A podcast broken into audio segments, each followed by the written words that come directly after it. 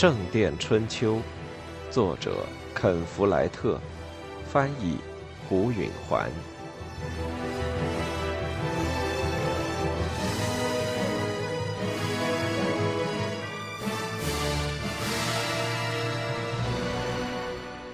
沃尔伦的住所是一栋典型的窄门面的城镇住宅，前面是一座厅，后面是厨房，后院里有粪坑、蜂箱和猪圈。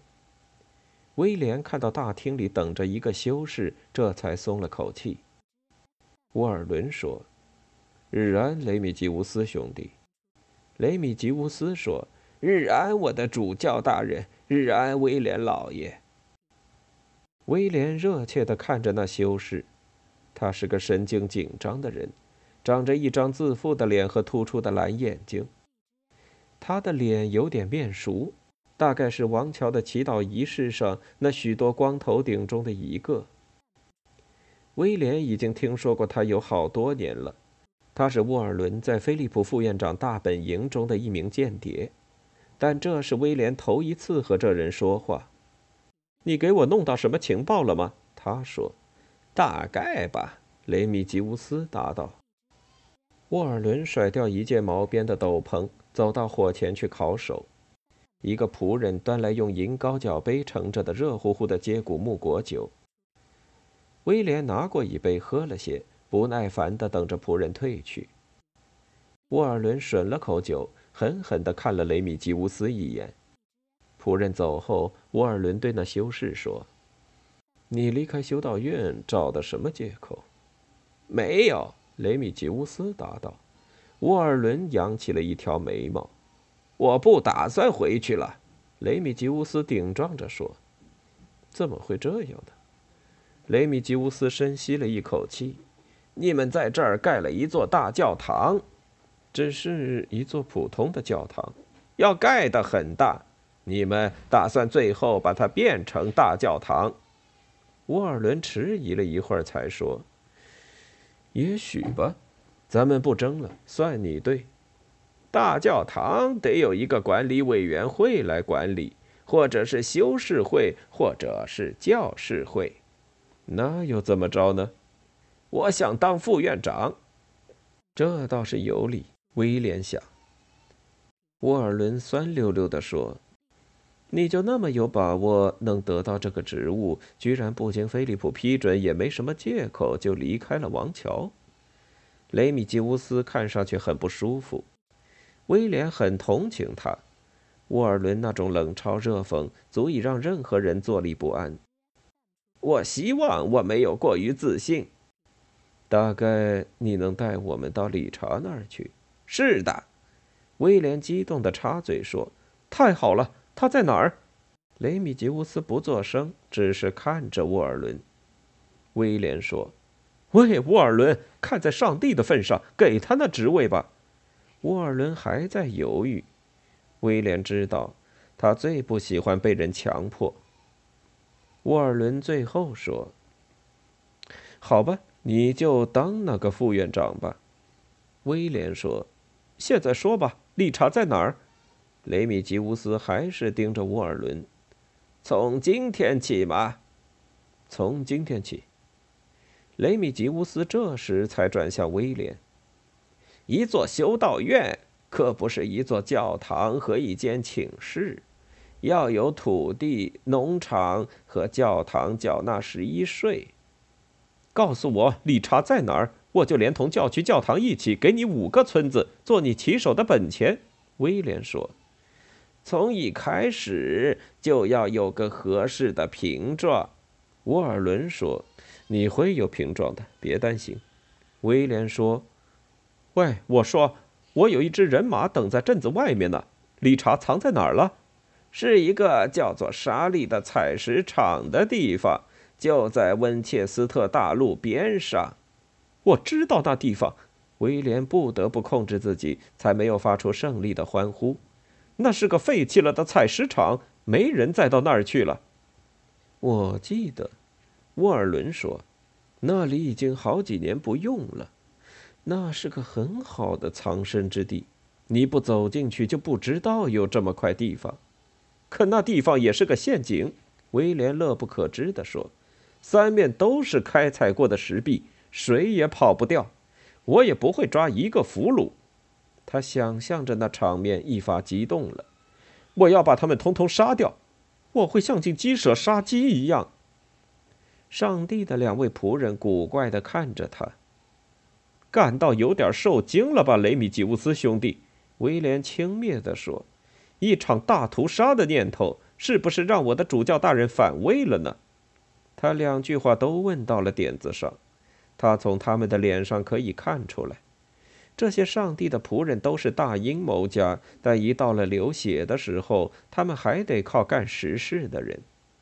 我知道你们会为我祈祷的，他讽刺地说着，然后离开了。他的马就拴在门外，那是一匹黑色的公马，用来代替，但并不等于他那匹被理查偷走的战马。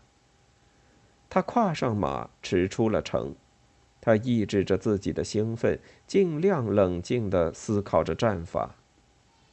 他不知道在沙里的采石场会有多少强盗，他们在偷袭时一次一百多人，他们大概至少有两百人，也许会多至五百。威廉的人马数量要少些，因此他必须充分发挥他们的优势。一点是出其不意，另一点是武器优越。大多数强盗只有棍棒、锤子，最好的是斧头，并且没人有铠甲。但最重要的优势是，威廉的部下全是骑兵。强盗们有几匹马，但在威廉进攻的这种时刻，大概大多都没有备鞍。为了使自己具备进一步的优势，他决定派一些弓箭手到山坡上去，在主攻开始前，向采石场里射一阵子的箭。最重要的是防止任何强盗逃跑，至少在确定理查被俘或被杀之前不能放松。他决定派上一伙信得过的人，随在主攻部队后面，专门消灭试图溜掉的狡猾的敌人。瓦尔特和别的骑士和士兵们在几小时前，威廉离开他们的地方原地等着，他们急于求战，士气很高。他们已经预见到这场仗很容易打胜。不久之后，他们就小跑在温切斯特的大路上了。瓦尔特骑在威廉的身边，不说一句话。瓦尔特的一件至宝是他能保持沉默。威廉发现，大多数人都经常和他说话，甚至在没话可说时也要勉强搭讪，大概是因为他们太紧张。瓦尔特尊敬威廉。但在他面前并不紧张，他们相处的时间太长了。威廉感到了一种熟悉的、兼有急于参战和贪生怕死的心情。打仗是他在这世上最擅长的一件事，而每次作战他都要冒生命的危险。但这次奇袭却特殊，今天他有机会摧毁一个十三年来一直是他肉中之刺的人。中午时分，他们在一个村子里停了下来。这村子不小，因此一定有酒馆。威廉给部队买了面包和啤酒，他们还印了马。出发前，他向部下做了部署。他们又走了几英里之后，就离开了温切斯特大路。他们所走的小路勉强分辨得出，威廉要不是有意寻找，简直难以注意到。一旦踏上这条小路，他就可以靠观察草木来寻迹前进了。大概有四五码宽的地带上没有成年树木。他派了弓箭手走在前面，为了给他们留够时间，他让其余人放慢速度。时值一月份，这一天天气晴好，无叶的秃树难以遮挡冷冷的日光。威廉已经有多年没有到过这处采石场，现在他已弄不清前面还有多远。不过，他们在离开大路走了一英里左右之后，他开始看出了常有人走的痕迹：踏倒的草木、折断的幼树和搅翻的泥地。他很高兴，雷米吉乌斯的报告得到了证实。他紧张的像绷紧了的弦。迹象越来越明显，草地狼藉，马粪和人便比比皆是。由于深入到林中很远，强盗们没有认真掩藏他们的存在。再没有什么可怀疑的了，强盗们就在这儿，马上就要开打了。藏身之地应该很近了，威廉竖起了耳朵，他的弓箭手随时都会开始攻击，就会有叫骂、诅咒、厉声哀嚎和惊马的嘶叫了。那条小路通向一块宽阔的空地。威廉看见前面几百码处的地方就是沙利的采石场，那儿无声无息，有点儿不大对劲。他的弓箭手没有射箭，威廉感到一阵恐惧的战栗。出了什么事儿？他的弓箭手会不会中了埋伏，被对方哨兵不声不响的干掉了呢？但一定不会一个不剩呀。已经没时间多考虑了，他几乎和敌人近在咫尺。他刺了一下马，让他疾驰起来，其余的人策马紧随其后，蹄声隆隆地接近了藏身地。威廉的恐惧在冲锋的振奋中烟消云散了。进入采石场的路径像是一条弯弯曲曲的深谷，威廉虽然越走越近，却仍看不到里面。他抬眼瞥去。看到他的一些弓箭手站在峭壁顶上，往采石场里瞧。他们为什么不射箭呢？他有一种灾难的预感。要不是这些狂奔的马已经收不住了，他宁可停下来，掉头回去。他右手举剑，左手拉缰，颈上悬着盾牌，疾驰进了废弃的采石场。里面没人。这意外的场面如同给了他当头一棒。他简直都要哭出来了，一切迹象应有尽有，他把握十足，可如今沮丧搅得他脏腑生疼。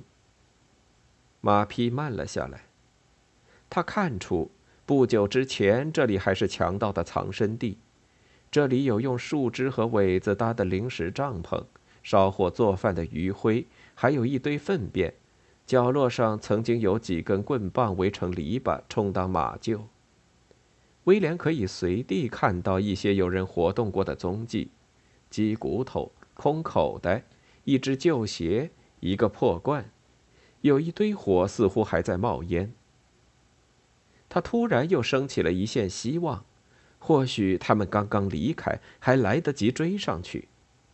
随后，他看到一个孤零零的人形蹲在火边的地上。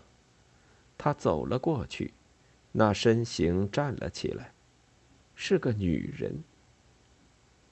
哎哎，威廉·汉姆雷，他说：“太晚了，跟往常一样。”你这武慢的母牛，为了你这么讲话，我要撕了你的舌头。他说：“你不会碰我的。”他平静地回答：“我已经诅咒过比你强的人。”他把手放到自己的脸上，伸出三个指头，做着女巫式的姿势。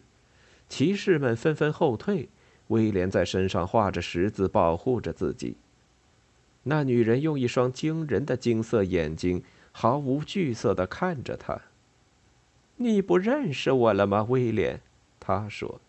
有一次，你还想花一磅银便是买下我呢？